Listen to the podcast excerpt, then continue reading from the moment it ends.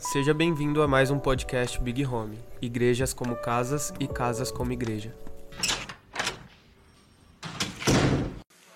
E hoje eu queria começar a construir com vocês, nessa nova série, algo como recepcionar as boas sementes e como receber elas, protegê-las e fazê-las crescer. Amém? Eu queria que você abrisse sua Bíblia comigo em João 4, versículo 4. Diz assim: E era necessário atravessar a província de Samaria. Chegou, pois, a uma cidade, chama, de, uma cidade de Samaria chamada Sicar, perto das terras que Jacó dera ao seu filho José. Estava ali na fonte de Jacó, cansado da viagem, sentara-se Jesus junto à fonte, por volta da hora, a hora sexta. Nisto veio uma mulher samaritana tirar água. Disse-lhe Jesus: Dai-me de beber. Pois seus discípulos tinham ido à cidade comprar alimentos. Então lhe disse a mulher samaritana: Como tu, sendo judeus, pede de beber a mim, que sou mulher samaritana? Isso ela perguntou porque os judeus não se dão bem com os samaritanos. Replicou-lhe Jesus: Se conhecer o dom de Deus e quem te pede, dai-me de beber, tu lhe pediria e ele te daria água viva. Respondeu ela: Senhor, tu não tem nem como tirar água do poço, ele é fundo. Onde, pois, tem a água viva? És tu, porventura, maior que Jacó, o nosso pai, que nos deu o poço, do qual ele mesmo bebeu?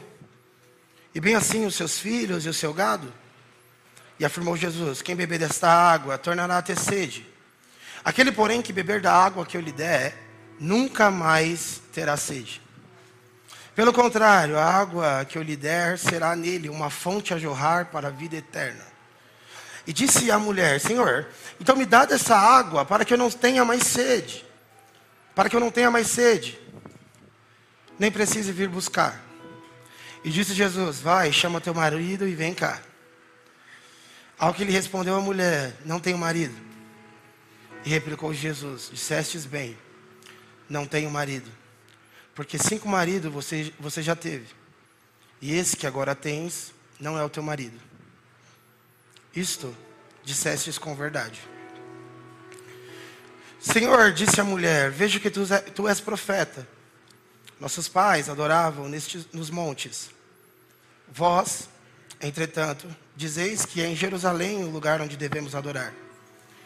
Disse-lhe, pois, mulher, podes crer que a hora vem, quando nem nesse monte, nem em Jerusalém adorareis. Vós adoraram o que não conhecem, nós adoramos o que conhecemos, porque a salvação vem pelos judeus. Mas vem a hora, e já chegou, em que os verdadeiros adoradores adorarão ao Pai em espírito e em verdade. Porque são estes que o Pai procura, para serem seus adoradores. Deus é espírito, e importa que os seus adoradores adorem em espírito e em verdade. Eu sei, respondeu a mulher, que há de vir o Messias chamado Cristo. Quando ele vier, nos anunciará todas as coisas. Disse-lhe Jesus: Eu sou. Sou eu que falo contigo. Neste ponto chegaram seus discípulos e se admiraram que estivesse falando com uma mulher. Todavia, nenhum lhe disse o que perguntas? Ou por que fala com elas? Quanto a mulher, deixou seu cântaro e foi para a cidade e disse àqueles homens: Vinde comigo e vede. Um homem que me disse tudo quanto tenho feito. Será este porventura o Cristo? Saíram, pois, da cidade e vieram ter com ele. João 4 talvez seja um dos textos que eu mais já preguei na minha vida. Eu acho que todo mundo que está fazendo uma leitura de João, para em João 4 e lê por várias vezes, porque João 4, uma hora você lê, você é a mulher. Outra hora você lê, você é os discípulos. Outra hora você lê, você é a água. Outra hora você lê, você é o cântaro. Uma hora você é cada coisa diferente ali. Talvez se você for a mulher, você é aquele que no seu na sua rotina solitária encontrou Cristo. Se você é os discípulos, talvez você é aquele religioso que se escandaliza com os encontros de Jesus e os homens. Se você é o cântaro, você é o peso da cabeça de alguém que dá uma rotina cansativa. Se você tenta ser uma fonte, provavelmente você não consegue saciar ninguém. Tudo isso é além do texto, mas o texto de João 4, é eu que estou fazendo esse barulho? Não, né? O texto de João 4 é uma conversa muito simples. Jesus ele está indo para algum lugar e de repente a Bíblia me afirma que é necessário que ele passe por uma província lá na Samaria, em uma cidade chamada Sicar. Quando ele passa por lá, ele fica sentado em um poço e de repente vem uma mulher. Uma mulher que vem em um horário que nem todos estão pegando água. Encontra Jesus e Jesus então pede de beber. E aqui tem um choque muito grande já, porque porque talvez seja um dos poucos milagres que Jesus não faz diante de todos. Talvez seja um dos poucos milagres que Jesus não tem mais um com ele. E é poderoso, porque esse encontro com essa mulher não se diz sobre nenhum tipo de enfermidade no seu corpo, se diz sobre um tipo de enfermidade na sua dignidade. Jesus encontra essa mulher e pede de beber, e ela indaga Jesus dizendo: como assim você, sendo judeu, pede para mim, que sou samaritana, algo para beber? E Jesus vai lá e dá uma tréplica nela e diz: Se você soubesse quem te pede de beber, você me pediria de beber.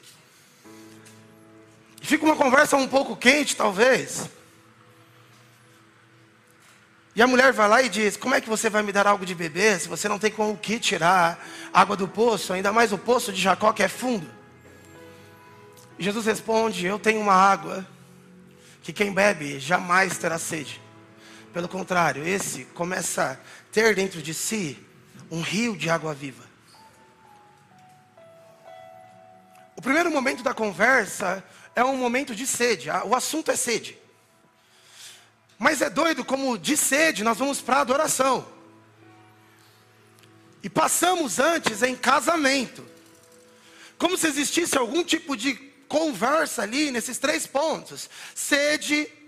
E nessa, nessa, nessa, nesse primeiro lugar de sede nós temos cântaro, nós temos Jacó, nós temos os anseios e as vergonhas, porque o que, que a mulher fala para Jesus é: me dá essa água aí que você tem, porque aí desse jeito eu não preciso mais voltar aqui.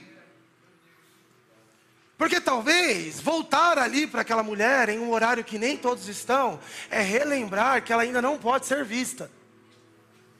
Então me liberta da vergonha que é ter uma necessidade biológica que esfrega na minha cara todos os dias a minha vergonha. Então me dá dessa água para que eu não precise mais voltar aqui. Porque essa água é a única coisa que sacia diariamente a minha necessidade, mas infelizmente a minha necessidade me lembra quem eu sou. Então tem aqui. E aí o que acontecia, Jeff? Essa mulher, ela tinha que colocar um cântaro na sua cabeça e ir. E eu quero que você imagine que isso não é um processo leve, porque é, é, tem um detalhe muito importante no final do texto que é: a mulher deixou o cântaro. Existe um tipo de representatividade no cântaro que nós precisamos mergulhar e tentar conhecer. Talvez eu poderia dizer que em níveis de revelação, talvez o cântaro seja um peso de uma religião que te dá uma, que te dá uma água que no outro dia você tem sede novamente. É algo que é pesado, que ao encontrar Cristo você até abandona, mas que até encontrá-lo você carrega sobre a sua cabeça sentindo muita dor. Então vai, a mulher encontra Cristo, estamos nesse primeiro diálogo, água. Eu estou com sede, você está com sede, você quer água. Você está falando de Jacó, eu estou falando da minha água. Que, que água que a gente vai ter? Vamos trocar uma ideia, qual é que é? Depois o assunto vai para o marido, porque Jesus faz o seguinte: você quer a água que eu tenho, então traga a sua família.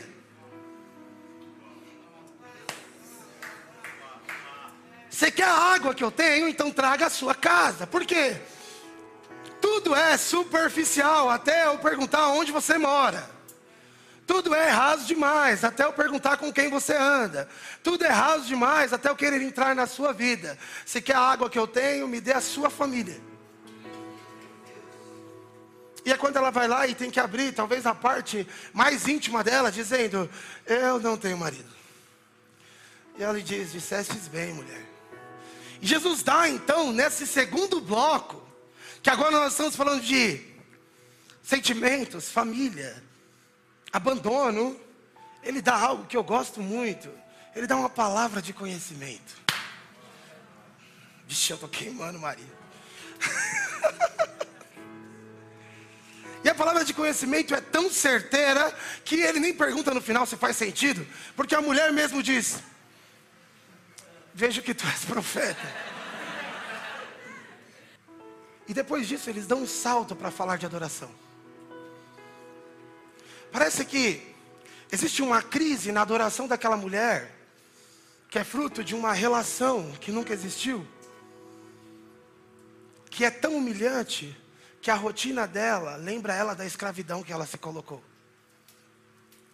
Mas essa mulher encontrou Deus. Ela encontrou Cristo. E os discípulos, quando eles aparecem, eles veem Jesus conversando com a mulher, eles ficam um pouco assustados, e de repente aquela mulher sai, volta para a cidade gritando. Talvez essa é a cena mais bonita do The Chosen, sabe? Porque ela sai gritando e ela quer avisar Samaria que ela encontrou um homem e esse homem falou tudo. Eu encontrei um homem que disse tudo. E eu acho lindo João 4, porque João 4 diz muito sobre a minha vida. E eu queria compartilhar hoje com vocês, talvez, os lugares que eu recebi as minhas maiores sementes e as minhas maiores chuvas. Se você não sabe, e talvez nem todos saibam, e se você sabe, você vai ter que ouvir de novo. Meu pai e minha mãe, esses dois que vêm aqui sempre, eles são pastores assembleanos, então eu cresci dentro de um ambiente de Assembleia de Deus, pentecostal, giro, manto, fogo de Deus, medo, muito medo. Se existe alguém falando em línguas e há um silêncio, tem medo, porque alguém vai dizer: Eu estou dizendo. Então eu tive muita proximidade com o que era místico, o que era poder de Deus. Nunca me faltou isso. Minha mãe, em cultos de avivamento, ela caía no chão, meu pai passava o terno, ela levantava, derrubava meu pai, meu pai ficava no chão, ela levantava. Então, ficavam ali, e ela levantava, pegava o microfone, irmãos, eu fui ao céu, e era aquele negócio. E sempre muito, com muita revelação. Me lembro de um dia em que eu estava na sala com a minha mãe, ela começou a orar. E, e, e, o filho do assembleano, ele tem um pouco de. Tipo, ele acha que sempre tem um exagero. E parece que Deus prova algumas coisas para quebrar, que às vezes não é tão exagerado assim. É tipo aquela frase, acho que é uma frase do Spurgeon que fala: Deus pune alguns pecados em vida para que o temam, mas não todos para que lembrem do juízo. É tipo essa ideia, é, é, parece que muita coisa não tem respostas, mas algumas são respondidas para que você não duvide. E eu lembro da minha mãe estar orando na sala de casa e ela começar a falar: Você pode bramir ao meu redor, eu estou com um anjo, o negócio ficou forte assim. E eu sentadinho no sofá assim. E de repente eu ouvi o portão fazer um barulho muito alto. E eu ouvi como um rugido do lado de fora. E eu vi minha mãe abrindo a portilha, sabe aquelas portas de madeira que tem uma portilha? abrindo a portilha e dá um berro, dizendo: Aqui não, Satanás! Eu fui para o meu quarto. Mas vi minha mãe por diversas noites travar batalhas. Minha mãe orar por duas, três horas, citando nome por nome de pessoas. Então era como se ela gastasse muito tempo falando assim: Deus, eu oro pelo Eli, abençoa a vida do Eli, eu oro pela Nath, abençoa a vida da Nath, livra ela, eu oro pela Mai também, e ela ia. Orando por todo mundo, por todo mundo. Até que parece que ela encontrava um, uma atmosfera sobre alguém. Ela, Deus, eu oro pelo Rafão. E aí ela começava. E aí ela gastava muito tempo. E aí o Rafão tinha que ficar mais ou menos uns dois meses sem ver minha mãe. Porque se ele visse, provavelmente ela iria para cima dele.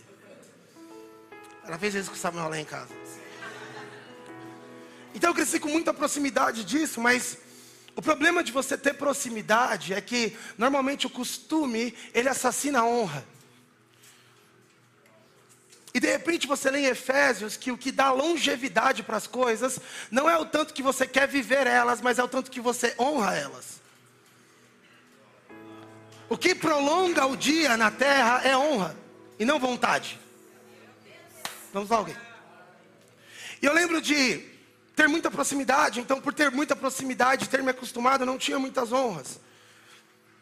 Então eu sabia, eu lembro que eu fui, eu recebi um toque muito fresco de Deus quando eu tinha uns 11 anos de idade, ah, ou 10, eu lembro de chorar muito, ou menos, nem lembro ao certo. Eu lembro de chorar muito, me tremer todo, mas, mas parece que foi só um, um evento. Com 15 anos de idade, parece que Deus me toca de fato. E eu vejo então as três sementes que eu compartilhei no último culto: adoração, intercessão e profético. Adoração, intercessão e ministração. Eu pego essas três sementes eu boto dentro de mim e falo, cara, eu vou tentar produzir a partir disso um novo ramo dentro do que eu vivo. Eu nunca tinha saído de São Paulo, eu nunca tinha viajado. O que eu conhecia era um morro de sabão. Então eu desci nas igrejas que eu conhecia. A primeira igreja que eu fui foi uma igreja chamada Parque das Flores 2. E eu vi o Eliabe lá, eu falei, ó oh, Eliabe, será que algo bom pode acontecer aí? E eu me lembro que nessa época o Eliabe estava bem perdidinho.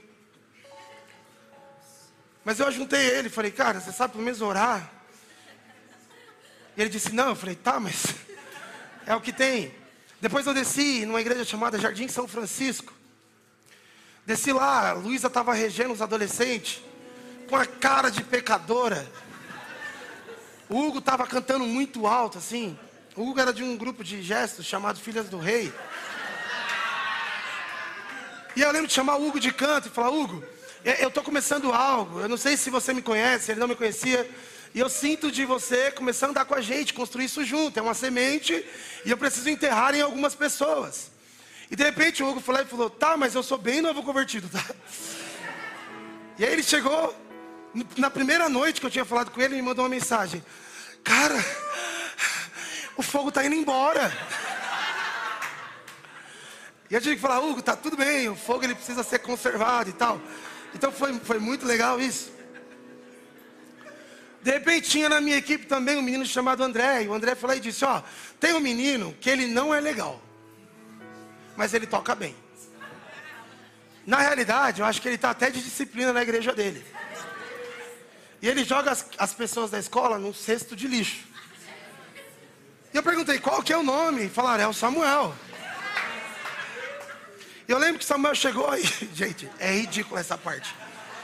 Samuel chegou e disse o seguinte para mim: Cara, eu estou aqui porque, como diz a Bíblia, né? Água mora em pedra dura, tanto. Ele largou essa. Aí eu fiquei olhando para a cara dele assim e falei: Amém. Amém. E aí um dia eu tinha visto que a, que a Brenda ia na questão do Brasil e lá só tinha órgão e coisa de sopro. Eu falei, você toca alguma coisa, Brenda? Ela disse, ah, eu toco órgão. Eu falei, pode ser. A gente colocou ela na equipe também e pronto, a gente tinha ali um, um algo ali. E a gente começou a orar, e a gente tentou. Gente, eu estou falando isso porque às vezes a gente acha que as coisas começam de forma muito técnica, sabe? A gente acha que tem que ser com muita organização e tal. Mas na verdade você precisa só começar. Você precisa só juntar as pessoas, sabe? Jesus, quando ele vai começar o ministério dele, ele nem faz pesquisa de campo. Ele olha Pedro e fala: Vem, vem cá você também. Jesus vai, Deus vai apontando e, e Cristo vai chamando. Depois disso, nós começamos então as nossas orações. E a gente orava, a gente jejuava, a gente lia a Bíblia. A gente fazia reuniões, a gente pregava, ministrava uns sobre os outros. Chegou uma hora que a gente descobriu o que era o profético. Uau! A gente descobriu que Deus estava falando ali em tempo real. Me lembro de uma vez que a gente estava indo para a casa do Hugo e ele viu um demônio. E aí imagina eu, Hugo, ele abre mais dois caras correndo no meio da rua atrás de nada. E o Hugo, tá ali na frente, nós. Ele virou, virou, virou, virou. Aí nós chegamos na porta da casa do Hugo. Hugo, mano, agora ele ficou bem pequenininho ali no canto.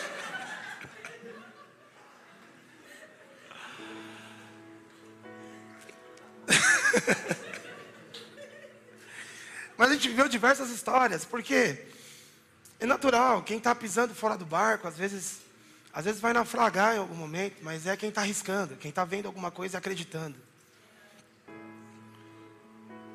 Só que eu senti que de alguma forma a gente precisava de alguém que comunicasse a mesma porção. Alguém que pudesse derramar sobre nós algo em comum. Alguém que pudesse impor as mãos e saber do que a gente estava falando. Parecia que ao mesmo tempo que a gente estava vendo algo incrível, era algo que ninguém conseguia entender, era algo que, não sei, a Mariana era Jezabel e o Wesley era bruxo. Até que um dia a gente escuta uma música chamada Jeremias 23. A gente manda mensagem e fala, cara, a gente quer conhecer vocês. O vai no morro. E a gente faz uma escola de evangelismo. Nessa escola de evangelismo, acontecem as maiores loucuras que eu já vi na minha vida. Nessa escola de evangelismo, eu lembro que tinha tanta perna crescendo. E a gente ficava, uh. Eu lembro que uma hora eu fui evangelizar na feira e tinha um, um menino, assim, de mais ou menos uns 9 anos, que ele tinha, que ele era estrábico. E eu lembro de orar, apontando para o olho dele, ver o olho dele voltando para o lugar. O Eliabe entrou dentro de um UPA e a diretora do UPA pediu para encerrar os atendimentos dos médicos, porque os meninos que oravam por cura tinham chegado. E de repente nós começamos a fechar os postos de saúde e orar sobre todos os enfermos. De repente o nosso chão da igreja estava cheio de atadura, de gesso, e a gente estava cantando e girando. Era coisa incrível. Mas eu, eu queria mais um pouco. Eu sabia que existia um lugar um pouco mais profundo. Nós começamos então, eu e a Mari, a juntar um pouquinho do nosso dinheiro em um lugar chamado Conferência Profética do Bola de Neve.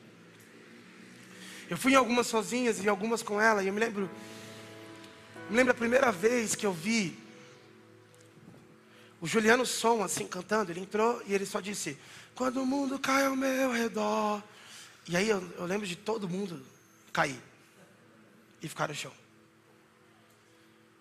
Eu não tinha muita intimidade com aquilo, mas eu sabia que aquilo de alguma forma era tudo que eu precisava. Talvez por crescer em um ambiente onde o místico era muito presente, cair no chão nunca me assustou. Tinha hora que não precisava nem alguém orar por mim, eu me jogava. Porque parecia que nesse nível de risco, nesse nível de violência, não tinha faculdade de teologia que me fizesse chegar, não tinha bons livros que me fizessem chegar. Parecia que um toque fresco faria em um momento que 30 anos de ministério não conseguiria fazer. Parecia que se Deus me tocasse, um segundo, era só um momentinho qualquer. Parecia que cobria tudo que eu conseguiria fazer na força do meu braço. Então me lembro de juntar as pessoas na sala da casa da minha mãe, de joelhos, a gente ficar a madrugada inteira orando. E às vezes Deus vinha, mas às vezes era só um lugar que a gente tinha que permanecer. Porque eu descobri que a fome, ela fala de duas formas. Ela fala quando Deus responde, mas ela fala quando não, Deus não responde, mas Ele está anotando postura. Eu me lembro de uma vez que eu estava. Meu pai era pastor de uma igreja muito pequena, esse lugar aqui dá três igrejas que o meu pai pastoreava. Eu me lembro de uma vez que eu tive que ajoelhar, abrir a igreja escondida do meu pai, ajoelhei. E eu fiquei durante horas batendo no meu peito, falando: Eu não sei o que eu quero, mas eu quero algo. Eu não sei o que eu quero, mas eu quero algo. Isso começou a ficar tão desesperador que eu comecei a empurrar as cadeiras da igreja, gritando: Eu não sei o que eu quero, mas eu quero algo. Eu não sei o que aconteceu comigo, que eu fiquei polido. Mas eu era muito, meu Deus. Até que naquele dia, era como se um raio caísse de cima para baixo. E eu fiquei durante umas três horas chorando. Recebendo um toque fresco de Deus, sabe? Eu não sei se Deus já te tocou. Se Deus já, já apareceu diante de você de uma forma que você fala assim, cara. É as maiores tentações e as melhores ideias não retiram de mim o que eu experimentei aqui.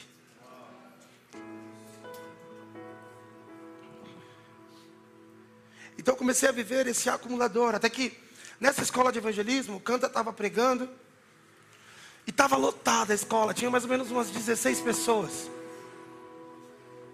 Na sessão da tarde então tinha 16, mas assistindo, 8. E eu lembro que no final, Jesus falou, o canta falou assim: Deus está querendo batizar todos nós com fome. Isso na minha cabeça ficou muito desconfortável, porque eu pensei: como que pode haver um batismo de fome? Eu me lembro do Arthur, que ele estava andando na igreja, de um lado para o outro, cantando: Um abismo chama outro abismo. E na minha vivência, abismo era ruim. Então, na minha cabeça estava cantando: Um pecado chama outro pecado. Até o canta ler a Bíblia e falar o que é o abismo na Bíblia. E eu me lembro de uma hora específica, eu e a Mari, a gente está chorando muito, porque era tão palpável a presença de Deus. Eu, eu, de fato acredito que 2013, 14, 15, 16, nós vivemos um avivamento no Brasil. Eu tenho certeza disso. Um som muito ruim, sabe? Um dia antes dessa escola tinham roubado a igreja. A gente pegou tudo emprestado do Pardal. Eu me lembro de eu e a Mari tá assim, e a gente receber como se em posição, em posição de mãos assim do próprio Deus, a gente ser arremessado. E eu me lembro do cantarino gritando no nosso ouvido: Vocês estão sendo batizados de fome por Deus. Vocês estão sendo batizados de fome por Deus. Depois disso, eu comecei a buscar diversos lugares onde eu pudesse ter pão e vinho. Eu não queria morrer como quem não está comendo e bebendo. Nesse momento aí, eu comecei a conhecer muita gente. Foi aí que a gente conheceu o Mike Shea. Foi aí que apareceu o Drigo. O Drigo era um pastor de uma igreja. E ele foi numa comunidade onde eu estava. Eu me lembro que no final do culto ele subiu no púlpito e disse: Quantos de vocês já foram no céu? E todo mundo, ninguém. E ele, de forma muito sobrenatural, sabe? Ele falou: Jesus quer levar alguns lá. E foi uma das experiências mais violentas que eu vivi.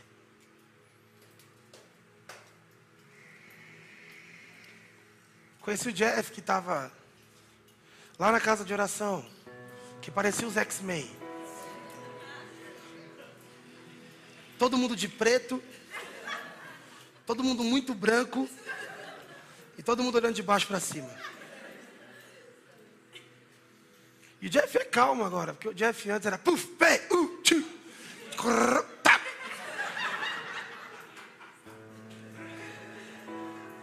E vou contar mais para vocês. A K como é que a K teve certeza que ela ia casar com o Jeff? Vou te explicar. No dia que o Jeff orou por ela. Ela levantou da oração cheia de catarro. Eu vou casar com ele. E a Mariana, não, você não conhece ele. Ela, não, eu vou casar com esse cara.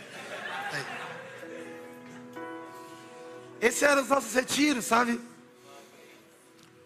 A gente ficava até bonitinho na adoração, mas chegava na última sessão, eu perguntava pro Jeff, Jeff, a gente vai fazer impartation, Jeff? Ah, meu amigo. Eu me lembro de um impartation que teve, que eu comecei a orar, organizei todo mundo. Na minha cabeça eu sou muito polido, então era. E aí eu olhei para o lado, o Jeff tinha sumido do meu lado. Quando eu olhei para trás, ele tinha pegado distância. Quando eu falei amém, ele voou assim, ó. E eu dei um passo para trás.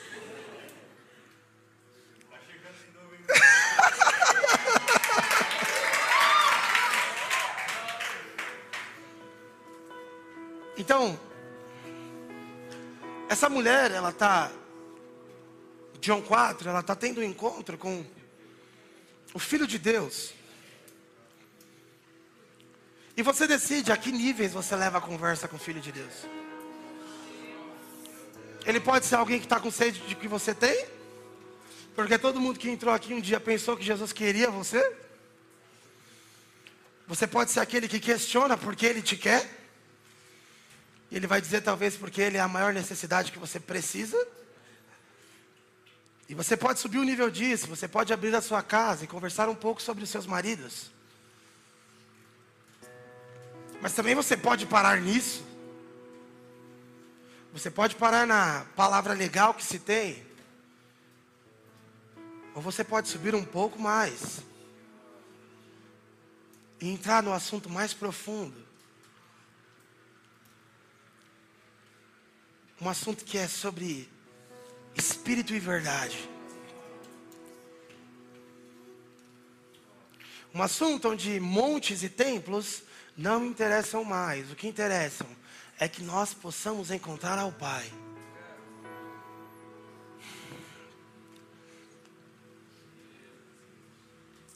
Então, eu conheci muitas pessoas que até encontraram Jesus nesse poço, mas foram embora quando o assunto ainda era água. Outros que foram embora quando o assunto ainda era as minhas feridas. E alguns poucos que ficaram quando o assunto era adoração. Vocês estão aqui? Em Atos. Oito.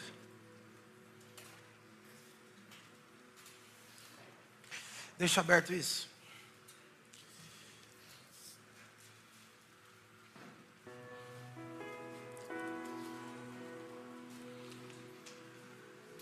No meio de tudo isso, eu descobri que que a glória de Deus era uma opinião, mas que a glória de Deus também era um peso. E eu descobri que a glória de Deus, Rafão, não era uma ideia teológica sobre Deus. A glória de Deus era algo que podia invadir as vidas e as comunidades. Eu descobri também o que João diz, que o que a Bíblia diz em Apocalipse, quando diz que João cai quase como morto, que é, existe um lugar que a sua própria carne não consegue suportar tamanho peso.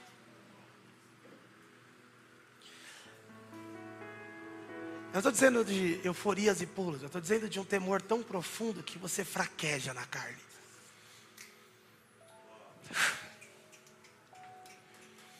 Estou falando de um ambiente tão denso da glória de Deus, que você não precisa mais de letra de música.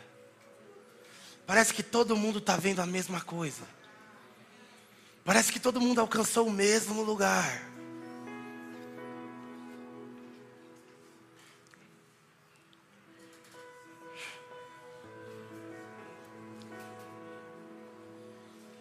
E aí a gente precisa entender, nós precisamos entender.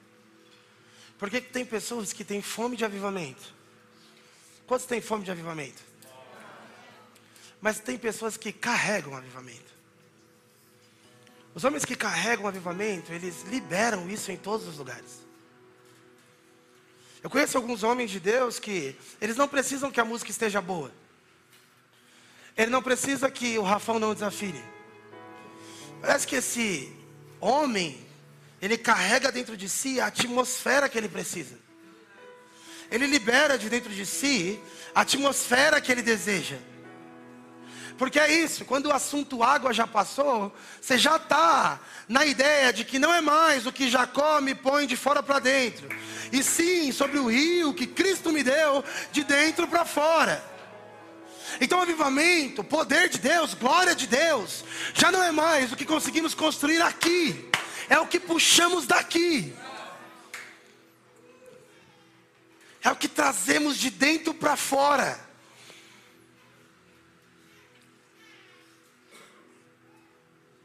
Homens que carregam o avivamento. Homens que puxam e liberam isso sobre um lugar. Lembro de uma vez que eu fui pregar. Com ele também, Catarino. E ele disse: Eu não vou pregar enquanto Jesus não vier. Meu amigo, para você falar uma coisa dessa, você tem que ter muita coragem. E eu me lembro dele ficar de costa para a igreja durante uns 20 minutos.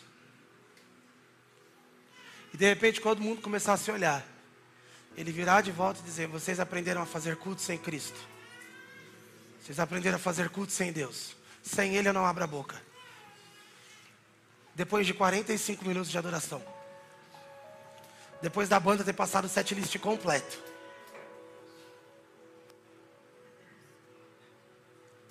Eu sinto que durante o tempo a Big Home ela construiu bons diálogos. Nós, como família espiritual, conversamos sobre coisas importantíssimas. Mas é chegado um tempo de começar a cultivar uma, uma semente muito importante. Uma semente que não deixa os cultos acabarem.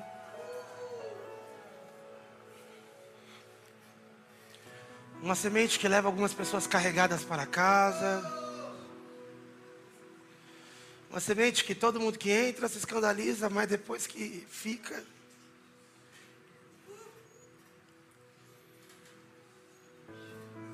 É uma semente de fome.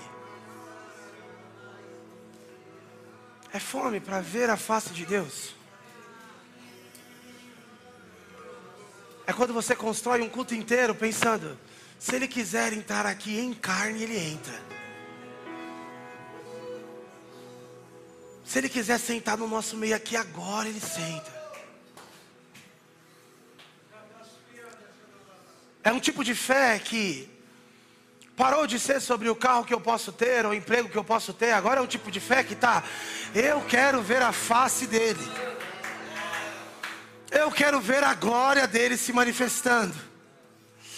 Eu quero que isso fique tão tangível e palpável que a minha esposa me assista no meu melhor lugar, que é inundado pela glória de Deus. Conheço alguns casais que eu pergunto, cara, você já viu sua esposa na glória de Deus? E, e a maioria diz, não, nunca vi isso, acho que nunca aconteceu. Meu amigo, aquela é a melhor versão dela. Se você nunca viu sua esposa assim, põe a mão nele, fala, Deus, enche ele com a sua glória. Às vezes o Rafão tá ruim porque tá faltando glória de Deus, pô. Às vezes a gente está tentando resolver problema na conversa que a gente tinha que resolver no poder de Deus. Às vezes a gente está querendo romper e a gente fica falando um pro outro. Eu tenho que romper, eu tenho que crescer, eu tenho que romper.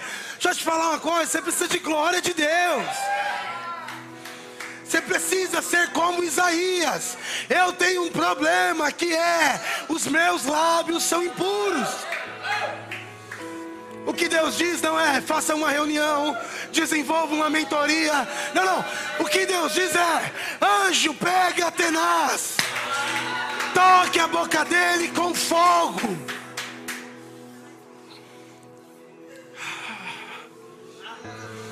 Não, Isaías, vamos conversar um pouco sobre o seu pecado. Vamos falar um pouco sobre o seu pecado. Não, não é isso. O que Isaías precisa não é de mais uma, de mais uma aula. O que Isaías precisa é de um toque.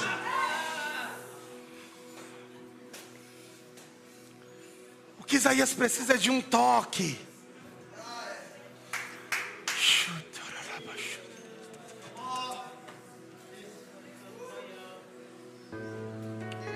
Me lembro de uma vez que nós estávamos sem dinheiro nenhum, eu e a Mari. Nós precisávamos comprar algumas coisas em casa e uma prima minha me deu um dinheiro. E ela me disse: Olha, eu estou transferindo para vocês exatos 800 reais. E eu e a Mari se olhou e disse assim: Tem duas coisas que nós precisamos. Nós precisamos comprar isso que nós temos que ter na nossa casa, mas ao mesmo tempo vai ter um retiro. E eu não sei, entre o que nós precisamos em casa e entre o toque que nós desejamos, eu acho melhor a gente partir para o toque. E eu me lembro que eu mandei para minha prima, não um link da Casa Bahia, mas um link de um retiro. Ela disse: Esse é o meu presente de casamento. Eu disse, amiga, você está sendo a que mais está contribuindo. Você está sendo a que mais está contribuindo. Eu lembro que nesse retiro a Mari estava muito cansada. Parece que as coisas estavam muito travadas e, nós estávamos tentando entender. Eu me lembro que no final do retiro, ela veio andando, tremendo muito assim. Foram poucas vezes que eu vi a Mari desse jeito. Ela chegou na frente de um dos homens de Deus que estavam lá. Ela disse só três palavras. Eu preciso muito. Sabe, existem alguns tipos de adoração que a Bíblia relata que são muito mais fortes do que gritos de euforia. É aquele tipo de oração que é socorro. Socorro. Em Atos 8, a Bíblia diz que Filipe desce para Samaria.